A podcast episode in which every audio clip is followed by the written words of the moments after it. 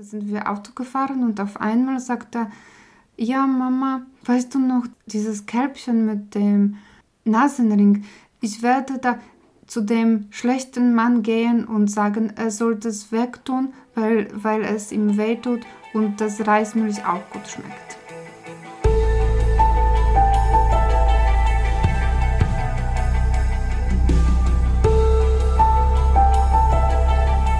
Veganinchens Stimme.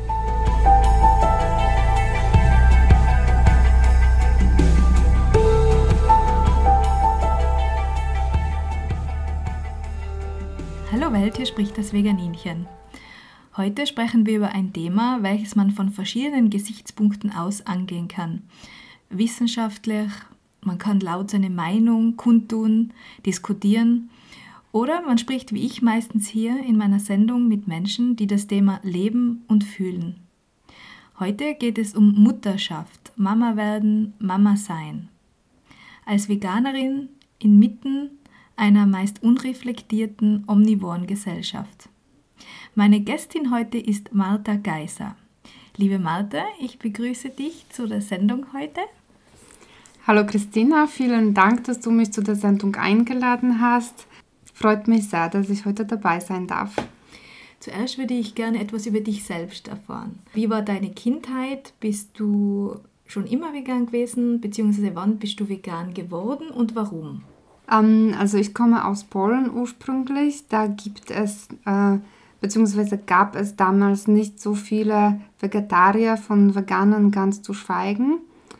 Ähm, ich komme aus einem ja, kann man schon sagen, das ist ein, ein Dorf in der Nähe von einer größeren Stadt, aber ja, da wo ich herkomme, das ist eigentlich ein Dorf. Und ähm, wir hatten Nachbarn, die Tiere gehalten haben, beziehungsweise halten sie leider heute noch. Und ich habe auch ganz oft mit den Kindern von den Nachbarn gespielt und auch die Schlachtungen quasi am Hof mehr oder weniger live mitbekommen. Und da konnte ich das nie verstehen, warum die Kinder von diesem Nachbarn einfach so weiter fröhlich spielen können. Und mich hat dann immer ganz schockiert und ich war ganz traurig. Und irgendwann habe ich dann gesagt, nein, ich möchte nicht dazu beitragen mehr. Und so bin ich zur Vegetarierin geworden. Da war ich damals 14. Ja, habe ich keinen gekannt. Kleines Dorf, auch in der Stadt gab es keinen Vegetarier. Ja, habe mich halt da so durchgeschlagen mit einem Tofu. Äh, das gab es nur damals im Geschäft und in Polen, also äh, ja. Und jetzt bin ich quasi seit 13 Jahren vegan. Mhm. Ja. Und wie ging es dir ähm, vor deiner Schwangerschaft als Veganerin bei uns hier in Tirol, beziehungsweise als Aktivistin?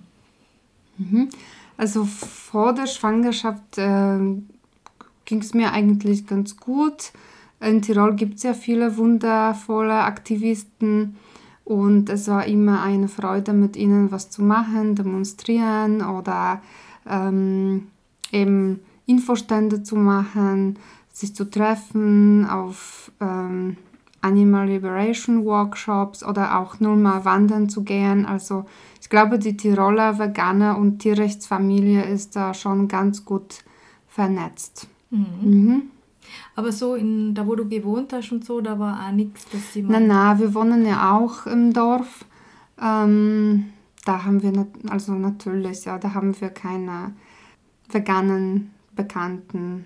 Aber zum Glück nur über den Inn also nur über den Fluss weiter. Im, im nächsten Dorf gibt es eine ganz, ganz liebe vegane Familie. Dann bist du schwanger geworden. Wie lange ist das jetzt her? Das ist jetzt äh, vier Jahre her, genau. Mhm. Mhm. Und wie ist es dann gegangen? Also lass uns zuerst mal über die Nährstoffe sprechen, das bekannte Thema wie Nährstoffe in der Schwangerschaft. Ähm, wie hast du da recherchiert äh, oder die Informationen geholt und wie ist es da dabei gegangen? Ja, natürlich äh, war ich ähm, bemüht, das, das Beste draus zu machen, aber ich habe mich nicht verunsichern lassen, weil ich einfach mit meiner Meinung da schon so gefestigt war. Und wie gesagt, ich ernähre mich jetzt seit 13 Jahren vegan.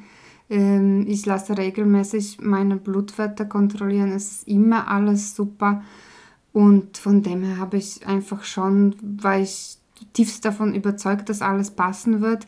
Ich habe natürlich noch dazu recherchiert, ich habe ein paar Bücher dazu gelesen, habe mir ähm, das Wichtigste rausgeschrieben und so mit dem Plan bin ich dann gefahren und das war eine super Schwangerschaft.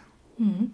Und hat irgendwer dich kritisiert in der Schwangerschaft, dass du die Veganer ernährst? Nein, ich glaube nicht, ähm, weil einfach ich war wirklich schon sehr gefestigt und deswegen, ich glaube sowieso alle, die mich gekannt haben, haben gewusst, dass ich das richtig mache oder dass ich mich bemühe und da, es gab keine Zweifel einfach. Vielleicht hinter meinem Rücken, aber direkt äh, drauf hat mich keiner angesprochen.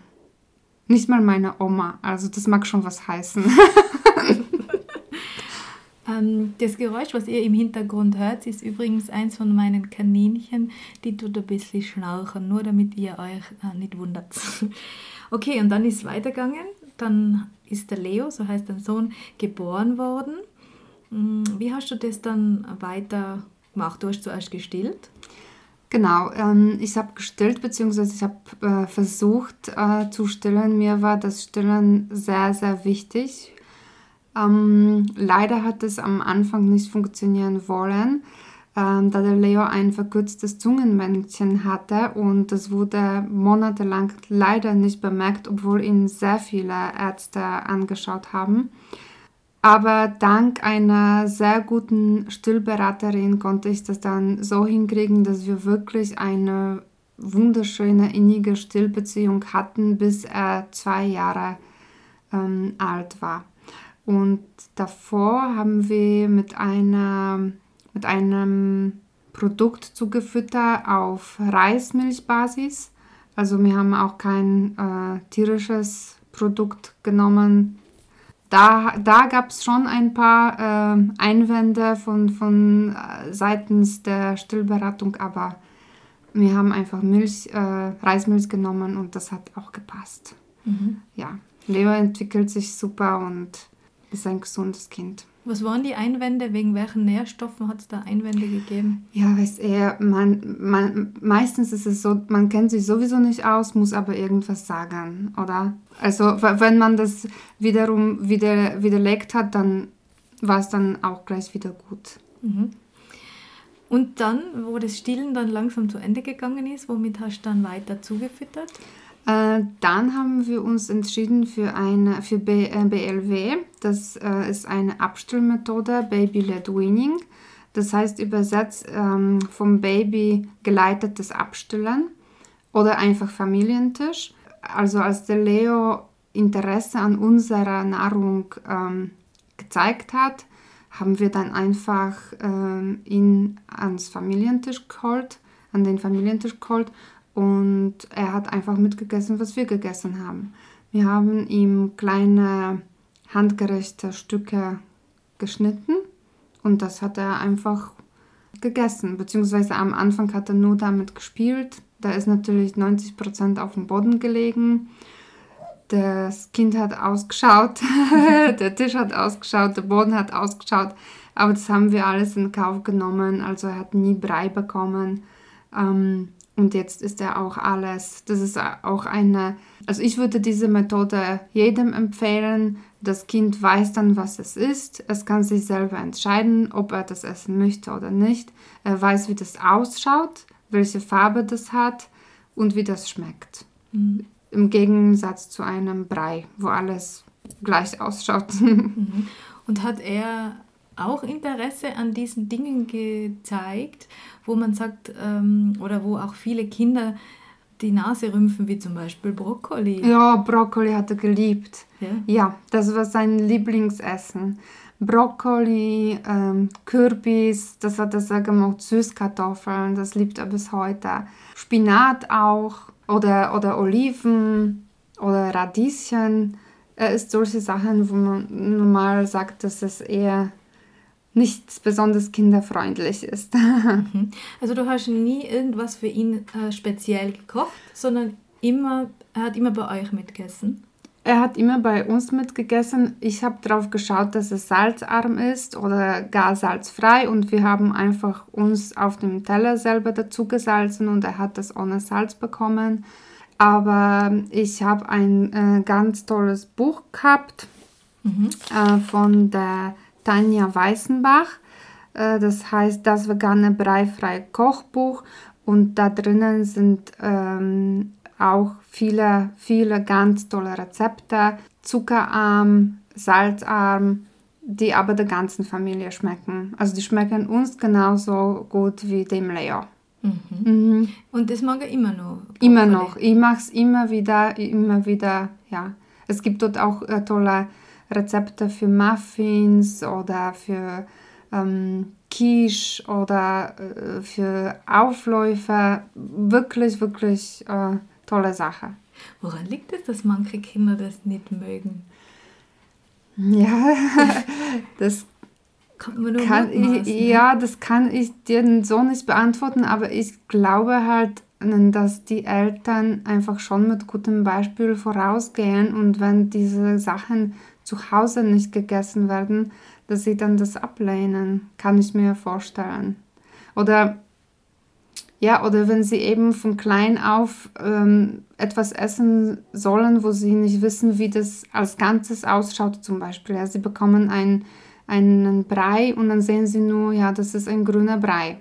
Aber wenn sie das wirklich anfassen können und dran riechen können und ähm, probieren, dann glaube ich, das ist wirklich ein Abenteuer für die Kleinen, das, das Essen zu entdecken. Mhm. Ja, und ich glaube, dann, dann haben sie auch Lust drauf, verschiedene Sachen auszuprobieren. Ja, und ich erinnere mich, ich habe das als Kind auch nicht mögen. Brokkoli, Spinat, Linsen. Mhm. Ja, er liebt Linsen. Also Linsen, ähm, Bratlinge mit Sauerkraut.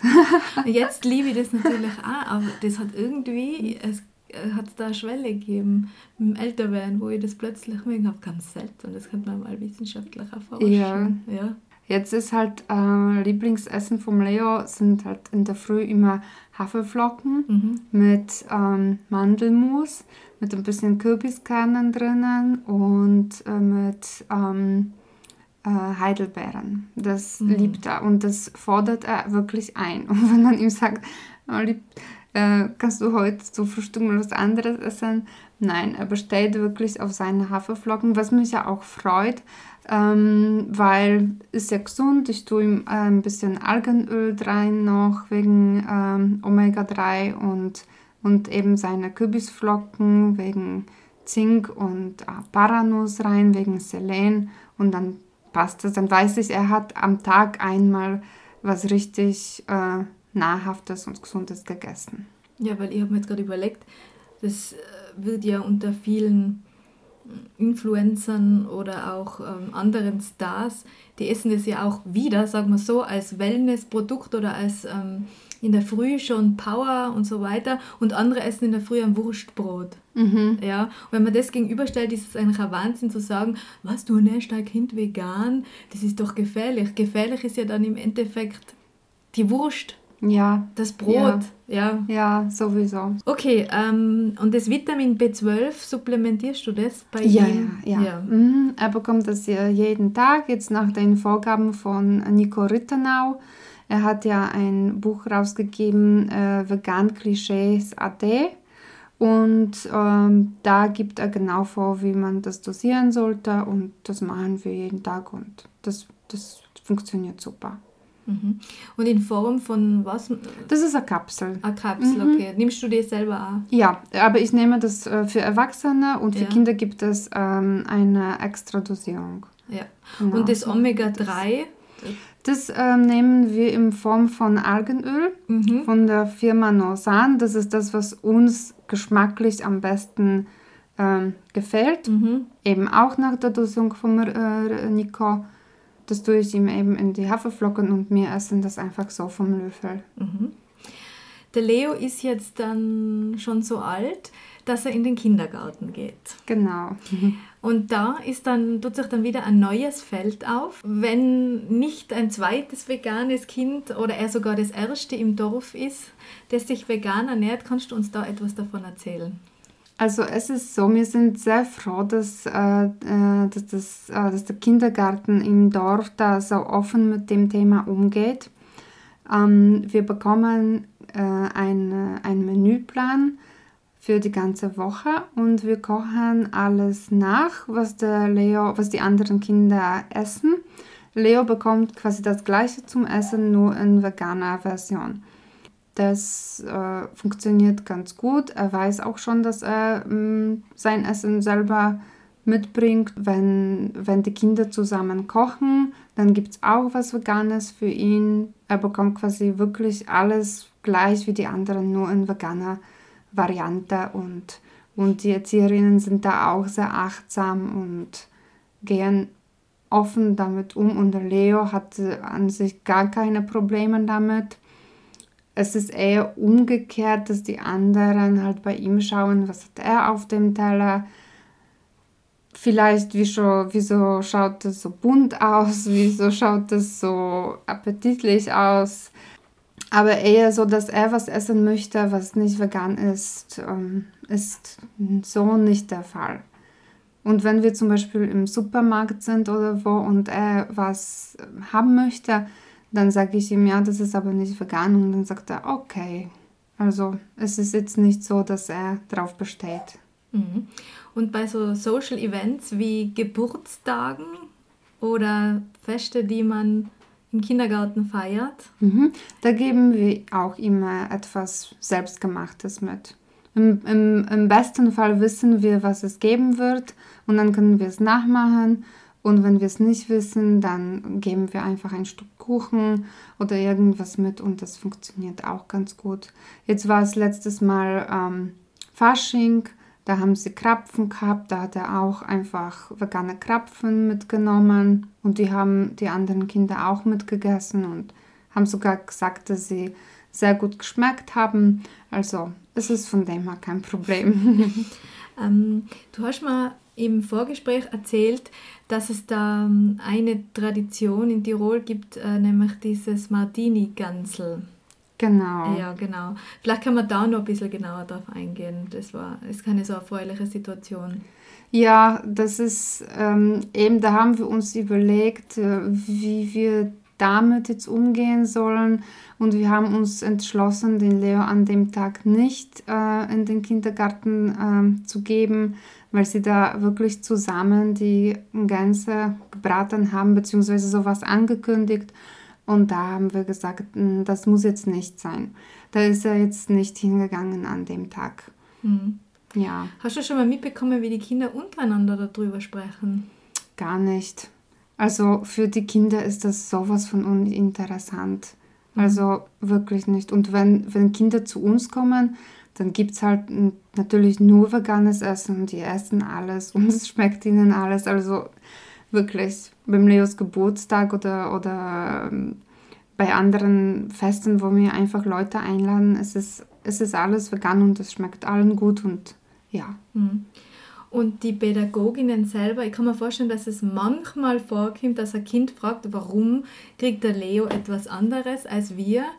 Ähm, weißt du, wie die Pädagoginnen darauf reagieren? Ähm, da, also in dem Kindergarten weiß ich jetzt nicht wirklich. Äh, da, wo er vorher gegangen ist, äh, da war er ja noch kleiner und die anderen Kinder auch. Und da haben sie einfach gesagt, weil, er, ähm, weil ihm die Mama einfach leckere Sachen kocht. Mhm. Und damit hat, war das Thema erledigt. Okay. Ja, weil, also wirklich ja. ganz unspektakulär. Ja, weil ja, wenn ich jetzt da die Pädagogin wäre, hätte ich gesagt, weil der Leo möchte keine toten Tiere essen. Ja, äh, ja. ja das, das mag schon sein, aber damals war er noch wirklich ähm, kleiner und da, es ist schwierig, weil natürlich, wenn du sagst, weil er keine toten Tiere essen möchte, äh, liegt der, Schluss nahe, dass das die anderen möchten, oder? Mhm. Und das wollen wir wiederum jetzt nicht. Wir wollen die jetzt nicht schlecht machen. Mhm. Ähm, ja, irgendwann, wenn er größer ist, können wir ihm dann erzählen. Er fragt jetzt schon auch, äh, wenn wir uns mit Freunden treffen, Mama, ist die vegan, ist der vegan? Er weiß schon äh, den Unterschied, oder? Aber er fragt auch zum Beispiel, ob die Oma vegan ist oder Opa und die sind es nicht. Und dann müssen wir wirklich differenzieren, wie wir das machen, dass wir die Person, die er gern hat, dass wir die nicht schlecht machen, wegen dem, dass sie nicht vegan ist. Mhm. Sehr, sehr erwachsen. Ja. Weil ich denke mir schon immer insgeheim, habe ich schon ein bisschen Groll oft. Ja, natürlich, aber ich will ihm das jetzt so nicht vermitteln. Natürlich, wenn er größer wird, kann man ihm sagen, ja, weil die sind noch nicht so weit oder die haben das noch nicht entdeckt oder einfach so wie es ist, ihnen ist es einfach egal. Mhm. Aber momentan wollen wir es einfach noch nicht. Mhm. Und führst du mit ihm selber oft ähm, ernst? Man kann ja durchaus mit Kindern ernste Gespräche führen. Ernste Gespräche über das, warum du und der Papa vegan sind, dass euch das schmerzt, was auf der Welt äh, los ist zum Beispiel. Ja, das machen wir immer wieder. Allerdings ist es nicht so, dass wir uns jetzt vornehmen, zum Beispiel, dass wir uns jetzt heute hinsetzen und darüber sprechen, sondern das ergibt sich einfach im Alltag. Ähm, oft beim, wenn wir beim See sind und jemand angelt und wir das sehen, dann sagen wir was und dann fragt er nach, warum und so. Und äh, jetzt war es auch so der Fall, dass er nach Hause gekommen ist und äh, erzählt hat, dass sein Kindergartenfreund gerne Fische angelt. Und da haben wir auch gesagt, ja, wir tun das nicht, weil die Fischer leben möchten und jeder will leben, du willst ja auch leben und das ist ja nicht nett. Wir können genauso angeln, wir angeln dann alte Flaschen oder Schuhe aus dem See. Ähm, wir machen das so, aber wir erzählen ihm äh, schon, dass das eben nicht in Ordnung ist. Mhm. Hast du schon mal beobachtet, dass er selber auch die Initiative ergriffen hat und jemanden einmal zum Beispiel direkt konfrontiert hat? Das war ein totes Schwein oder so sagt. Ähm, nein, also das so nicht, aber vielleicht auch deswegen, weil also Kindergarten ist wirklich der einzige Ort, wo er mit äh, toten Tieren auf dem Tisch konfrontiert wird. Sonst verkehren wir wirklich nur in veganen Kreisen oder wenn wir zum Beispiel bei meiner Familie sind, kommt auch nur veganes Essen auf den Tisch. Also es war noch nie der Fall, dass wir irgendwo zusammengesessen sind und am Tisch äh, tote Tiere waren, sodass er das merken konnte. Das ist spannend. Ja, das deswegen. Ist, wie das auch weitergehen wird. Ja. Du hast es so schön gesagt, mit dem, er sieht, was er isst und das ist nicht alles in Breiform. Welchen Stellenwert hat für euch das Kochen zu Hause? Ja, dadurch, dass wir jeden Tag, jeden Abend für, für Leo, äh, für den äh, äh, folgenden Tag kochen, äh, hat das natürlich schon einen sehr großen Stellenwert. Äh, wir machen das auch zusammen. Äh, der Leo ähm, macht mit uns Semmelknödeln zum Beispiel, das mag er wirklich sehr gerne machen. Er macht Palatschinken mit uns. Ähm, da ist er immer ganz äh, begeistert. Dann sagt immer der Papa, der muss Hopp sagen und dann wendet er die Palatschinken, also in der Pfanne hoch, weißt du, er lässt ihn äh, hoch. Und ja, also wir kochen ganz viel zu Hause. Er bekommt das auch mit, dass wir kochen. Wir kochen zusammen. Also. Aber jetzt nochmal auf deine Frage zurückzukommen, wegen dem, ob er aktiv schon einmal jemand ermahnt hat, das nicht. Aber ähm, wir waren im Sommer spazieren und dann hat er ein Kälbchen gesehen mit Nasenring mit Entwöhner, mit Milchentwöhner. Dann hat ihn das Bild so in sein Gedächtnis geprägt, dass er mir jetzt einfach nach Monaten, das sind jetzt wirklich Monate her, weil das war im Sommer, hat er auf einmal gesagt, da sind wir Auto gefahren und auf einmal sagt er, ja Mama, weißt du noch, dieses Kälbchen mit dem Nasenring, ich werde da zu dem schlechten Mann gehen und sagen, er sollte es wegtun, weil, weil es ihm wehtut und das Reismilch auch gut schmeckt. Oh. Ja. Jetzt habe ich ja Gänsehaut. ja.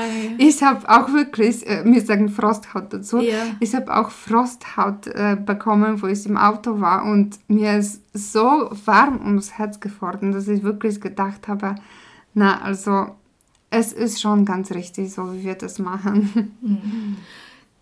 Glaubst du, dass jedes Kind das so fühlt, wenn das ein Kälbchen sieht mit diesem Nasenring?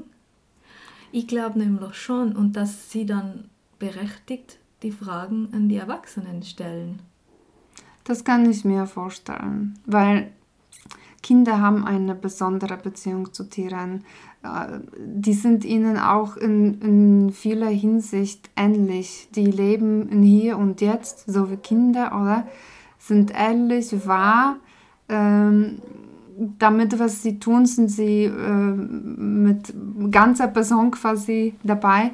Also ich glaube schon, dass, dass, dass wenn man ihnen ähm, sagt, wie das wirklich abläuft, dass da sehr viele Kinder ähm, eher, eher sich pflanzlich ernähren würden, wenn sie die Wahl hätten. Ja, sie haben auch noch einen Zugang zu, zu ihrem Herzen oder zu ihrer Empathie und denken, wie, wie wir beim Leo sehen, lange drüber nach, weil ja. mir kommt vor, dass Erwachsene einfach dann mit den Schultern zukommen viele und sagen, ja, das ist halt so. Oder? Aber es ist eine berechtigte Frage vom Leo. Und äh, ja. Ja. Ja, er kommt äh, immer wieder mit, sol mit solchen Sachen, wirklich. Ähm, oft man denkt an ganz was anderes und dann kommt etwas und dann fragst du dich, boah. Ja, und ich glaube auch, dass, dass viele Kinder gerne keine toten Tiere essen würden und die Erwachsenen dann ihnen das aber vorsetzen und sagen, das ist gesund, mach da keine Gedanken, ist es. Hm. Wir alle brauchen das ja. oder keine Ahnung, sonst wärst du krank oder... Ja, das glaube ich auch und wir sagen dann immer, äh, ja, ja, isst dein Gemüse, dann wirst du so stark wie, das stärkste, wie die stärksten Tiere der Welt, wie der Stier zum Beispiel oder Elefant. Und dann sagt er, ja, das esse ich, dann werde ich genauso stark. Ich glaube auch, dass der Leo mit dieser Erziehung die einzelnen Lebensmittel sehr zu schätzen lernt. Also, dass er nicht, wenn er die Wahl hat, kein Fastfood isst, sondern frisch. Ja, und das Beste ist, dass seine beliebteste Süßigkeit Datteln sind. Wirklich? ja. Also wirklich, wenn andere Kinder nach Eis fragen oder nach ähm, Lollipop, dann fragt er nach einer Dattel, ja. Ich bin ja fast neidisch, weil es wäre mein Traum gewesen, von Geburt an vegan zu sein und kein tierisches, keine tierische Schuld in mir zu haben quasi. Das ist ein Traum. Würde ich mich mhm. ganz rein fühlen. Jetzt nochmal zu der pädagogischen Frage. Also wir haben ja schon darüber gesprochen, dass ihr ein bisschen mit ihm darüber redet, aber gibt es auch Bücher, ähm, die du empfehlen kannst, beziehungsweise eine Geschichte, die du ihm erzählst, wo das auch aufgearbeitet wird? Mhm.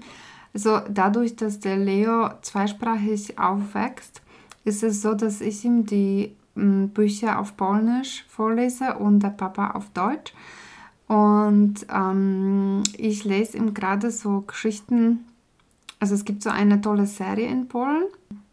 Es gibt drei Teile davon. Der erste Teil geht eben über das vegane Essen.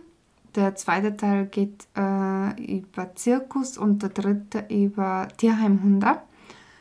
Und da sind wir gerade beim Lesen. Und da ist es auch sehr schön äh, beschrieben. Äh, es äh, geht halt um ein Mädchen, das sich über, zum Beispiel, es geht um ein Mädchen, das sich überlegt, einen, einen äh, Welpen aufzunehmen. Und dann ähm, in einer Nacht kommen zu ihr Hunde und die sprechen mit ihr und die überzeugen sie davon, dass sie äh, doch einen Hund aus dem Tierheim nehmen soll. Und da fährt sie dann hin und die nehmen diesen Hund aus dem Tierheim und ähm, sie sehen, dass sie damit was Gutes gemacht haben, dass sie einem Hund, was arm war, quasi ein neues Zuhause gegeben haben und das ist auch sehr schön kindgerecht gemacht und das versteht der Leo auch. Mhm. Es ist ja nicht nur in der Ernährung das Thema, sondern es breitet sich auf so viele Lebensbereiche aus. Ja, ja. Zum Beispiel, wenn andere ganz, ganz selbstverständlich in den Zirkus gehen. Genau, ja. Das ist auch, das ist auch das. Aber wir, also ich glaube, dass der Leo das jetzt schon weiß. Ähm, wir sagen ihm auch zum Beispiel, dass man nicht reiten soll. Man soll sich da nicht aufs Pferd hinsetzen und äh, weil das keiner mag, oder? Ähm, keiner mag, wenn man ihm sagt, er soll dahin und dahin gehen und äh, sich auf ihn draufsetzt. Also ich glaube, dass er jetzt einfach schon so ähm, das Grundverständnis dafür hat, dass Tiere Individuen sind, mit eigenen Wünschen, mit eigenem ähm, ja, eben Wunsch nach Freiheit und ähm, Selbstbestimmung. Er wächst ja auch mit einem Hund und mit einer Katze zusammen. Er weiß, dass er sie respektieren soll, er weiß, dass er sie nicht stören darf. Und sie werden sowieso bei uns wie Familienmitglieder behandelt. Also ich glaube, das kriegt er schon mit, dass, dass, dass das einfach ganz äh, besondere Wesen sind, denen auch Respekt äh, gebührt. Was glaubst du, würde passieren, wenn er mal in einen Zoo gehen müsste? Ja, was heißt müsste? Naja, Meinst du? Äh, ja, dass er, dass er durch irgendeinen blöden Zufall da drinnen steht und dann Aha. die eingesperrten Tiere Aha. sieht. Das mal, ja. So meinst du? Ja, ich glaube, sie würden ihm schon leid tun. Also er würde es aber auch erkennen, weil ja, viele natürlich, nehmen ja. das ja als gegeben. Ja, nein, er würde das erkennen, sicher. Wir sagen es auch immer wieder. Wir hm. sagen es auch immer wieder, dass man das nicht äh, tun soll, dass man die Tiere nicht einsperren soll. Also das weiß er schon. Hm. Es ist ja ganz offensichtlich im Zoo. Also Wolf rennt die ganze Zeit kleine Runden. Ja, es ist, es ist nicht zum Aushalten. Ja, ja. Da muss man gar nicht das Hintergrundwissen haben, wie viele Kilometer der in der Freiheit läuft, hm. um zu sehen, dass der leidet. Ja. Ja. Ja, ich möchte jetzt mittendrin noch ein paar Tiermütter erwähnen, aus Respekt und auch nochmal sagen, dass ich durch ein Video einer Tiermutter damals die Entscheidung getroffen habe, vegan zu leben. Da hat es nämlich auf YouTube ein Video gegeben, ähm, wo sie einer Mutterkuh ihr Kalb weggenommen haben und sie dann hinterhergelaufen ist und nach dem Kalb geschrien hat. Ja, ich verstehe das nicht, äh, warum gerade wenn man selber Mutter ist, da so eine Abspaltung stattfinden kann, dass man selber ein Kind austrägt, großzieht und aber Milch konsumiert, beziehungsweise oft auch mit einem Bauern zusammen ist, oft auch, der das, den Mutterkühen sofort nach der Geburt das Baby wegnimmt. Ich verstehe diese Abspaltung nicht, dass es da keine Empathie gibt. Ja, genau, das verstehe ich auch nicht. Und ähm, als ich äh, schwanger war, da gehen natürlich die Hormone mit dir durch. Oder ich, ich habe wirklich sehr viel reflektiert. Ähm, gerade als ich schwanger war, ich habe sehr viel geheult, weil ich das nicht verstehen konnte. Oder ich meine, du entwickelst die ganzen Muttergefühle oder du freust dich auf das Kind und dann die Vorstellung, dass es dir einfach weggenommen wird, so schrecklich ist. Da habe ich einfach gesagt, na, ich muss jetzt etwas machen. Mir war das einfach ähm, ein großes Bedürfnis. Dann sind wir nach Bozen gefahren und ähm, ich habe ähm, vor der Landesregierung eine äh, Nacktdemo gemacht mit einem riesigen Bauch, habe mich angekettet und einen ähm, Kuhkopf quasi aufgesetzt und äh, viele ähm, Transparente hingestellt daneben, eben gegen die Ausbeutung von den Milchkühen, gegen den äh, Tiermilchkonsum und dann haben wir eine Aussendung, eine Presseaussendung gemacht an die Bozener Zeitungen und die haben es alle gebracht. Also das war wirklich, wirklich ein, ein toller Statement. Es war sehr aufregend für mich, aber mir ist danach ein Stückchen besser gegangen, obwohl ich gewusst habe, dass das sowieso die Welt nicht verändern wird. Aber mir war das wichtig, dass ich diesen kleinen, dass ich dieses kleine Zeichen da eben setze. Bravo. Ja. Ja, genial. Es fängt ja schon an bei, sagen wir mal, der ungewollten Schwangerschaft einer jeden Kuh. Ich finde ja das schon skandalös, dass sie jedes Jahr gegen ihren Willen von einer fremden Art vergewaltigt quasi wird und da der Samen eingesetzt wird, sie das jedes Jahr durchmachen muss, diese Schwangerschaft, die ja neben der seelischen auch eine körperliche Komponente hat. Und dann möchte sie, wie jede Mutter, sich kurz nach der Geburt kümmern und es wird ihr weggenommen. Das ist so ein Verbrechen. Ja, das ist schrecklich. Das ist schrecklich. Und auch wenn sie es wenn oft sperren sie es ja nur ein paar Meter in so einer Box weiter ja. weg. Und ich habe das schon so oft gehört, wie sie nacheinander rufen. Ja, und wenn man, das, wenn man sich das als Mutter vorstellt, ist da fünf Meter von mir und ich kann es nicht berühren. Ja, ja das, das was den äh, Tieren da angetan wird, das ist, das ist schrecklich, das ist ein Verbrechen, das gehört verboten. Ja, andere Tiere, bei denen das vorkommt, ist das Huhn da wo ja die männlichen sofort geschreddert werden oder vergast. Dann die Schweine, die in Kastenständen sind und eingezwängt sind, dass sie ihre eigenen Jungen nicht töten vor lauter Verzweiflung, die dann auch wegkommen, bis sie dann 100 Kilo schwer sein und dann auch abgekarrt werden. Truthähne, Wachteln, Buten, Hunde, denen ja. die Welpen weggenommen ja. werden. Katzen, Kaninchen, für alles Mögliche. Haustiere, Testobjekte, Fleischhasen. Bei mir sind auch Kaninchen im Hintergrund, weil mir jetzt so gerade aufregt.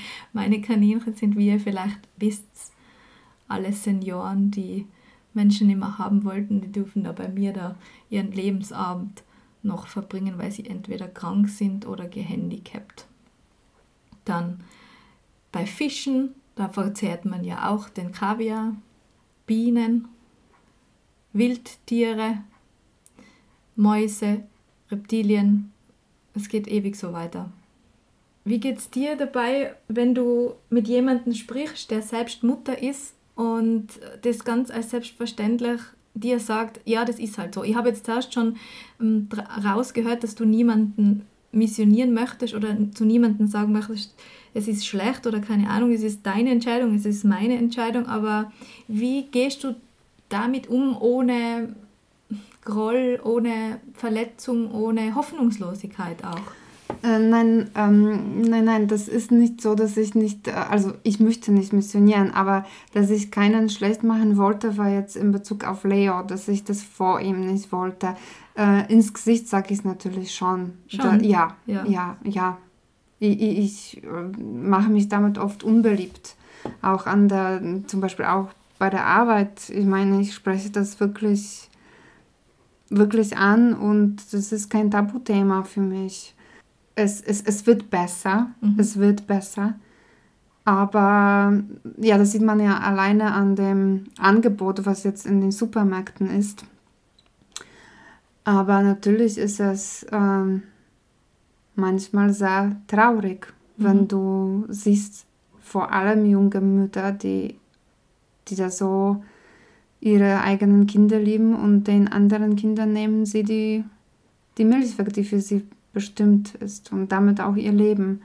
Also das ist ja sehr traurig, aber ich spreche das offen an. Also ich mache da kein, mhm. kein Geheimnis draus oder bloß nichts sagen, weil irgendwas, na na. Und so Witze werden eigentlich gemacht bei dir in der, in der Arbeit über Veganerinnen und Veganer? Mm, nein. Weil das beobachtet man ja oft, dass man quasi gebasht wird als Veganer. Ach so, nein, nein, muss ich, na, muss ich wirklich sagen, mm, mm ich kriege ganz gute Rückmeldungen von Menschen, die zum Beispiel zu mir sagen, ja, ma, äh, wegen dir habe ich jetzt das probiert, das und das probiert und das schmeckt mir ganz gut und das mache ich jetzt so. Also das ist eher wirklich sehr positiv. Ja, das stimmt. Ja. Also es gibt die, die ähm, nicht viel sagen, die beobachten und das dann später die eine positive Rückmeldung geben. Das beobachte ich auch. Also ich habe an die gedacht oder ich wollte mir jetzt eine Jacke kaufen und habe extra geschaut, keinen Fellkragen zu haben und so weiter. Oder ich habe das jetzt einmal probiert, weil du das auch so gern magst und es hat wirklich gut geschmeckt. Und ähm, was ich ja nach vielen Jahren geschafft habe, quasi, ich weige mir jetzt für die Kollegen, für die Kaffeebase Milch zu kaufen und habe dann gesagt, ich möchte nicht mehr in ein Geschäft gehen und für dieses Gewaltverbrechen zahlen, habe ja. ich ihnen gesagt. Mhm, Ganz toll, ja. Ja. Auch wenn ich es nicht konsumiere, ich möchte kein Geld für das Ja. ausgeben. Ja. Und das haben sie akzeptiert. Und jetzt nimm- nimmt halt jeder seine eigene Milch mit, beziehungsweise kauft jemand anderer. Ja, das ist super. Ja. Das ist super. Bei uns ist jetzt zum Beispiel auch so, mein, mein Vater, der, meine Mutter ist Vegetarierin, jetzt auch äh, erst vor ein paar Jahren geworden und mein Papa ist halt ab und zu noch etwas tierisches, aber es ist überhaupt kein Thema, dass wenn sie hierher kommen, also wenn sie uns besuchen, dass es dann wirklich nur, nur Veganes gibt. Und wenn ich nach Polen fahre mit Leo, genauso. Ich habe zu ihnen auch gesagt, ich möchte nicht, dass er zum Beispiel nach etwas greift, äh, was nicht vegan ist, noch als er, als er noch jünger war, oder? Und wo man ihm das nicht so gut erklären kann. Ähm, und dann haben sie gesagt, na, kein Problem, machen wir so.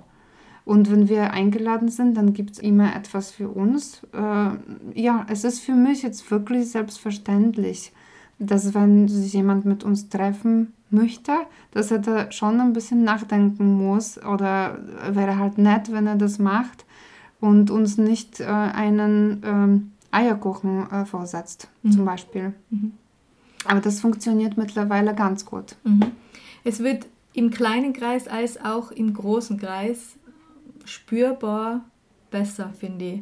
Was ist dein persönlicher Ausblick der nächsten Jahrzehnte? Wird sich noch viel tun in diesem Bereich Tierrechte, ähm, pflanzliche Ernährung oder wird es schleppend gehen, gerade bei uns in Tirol?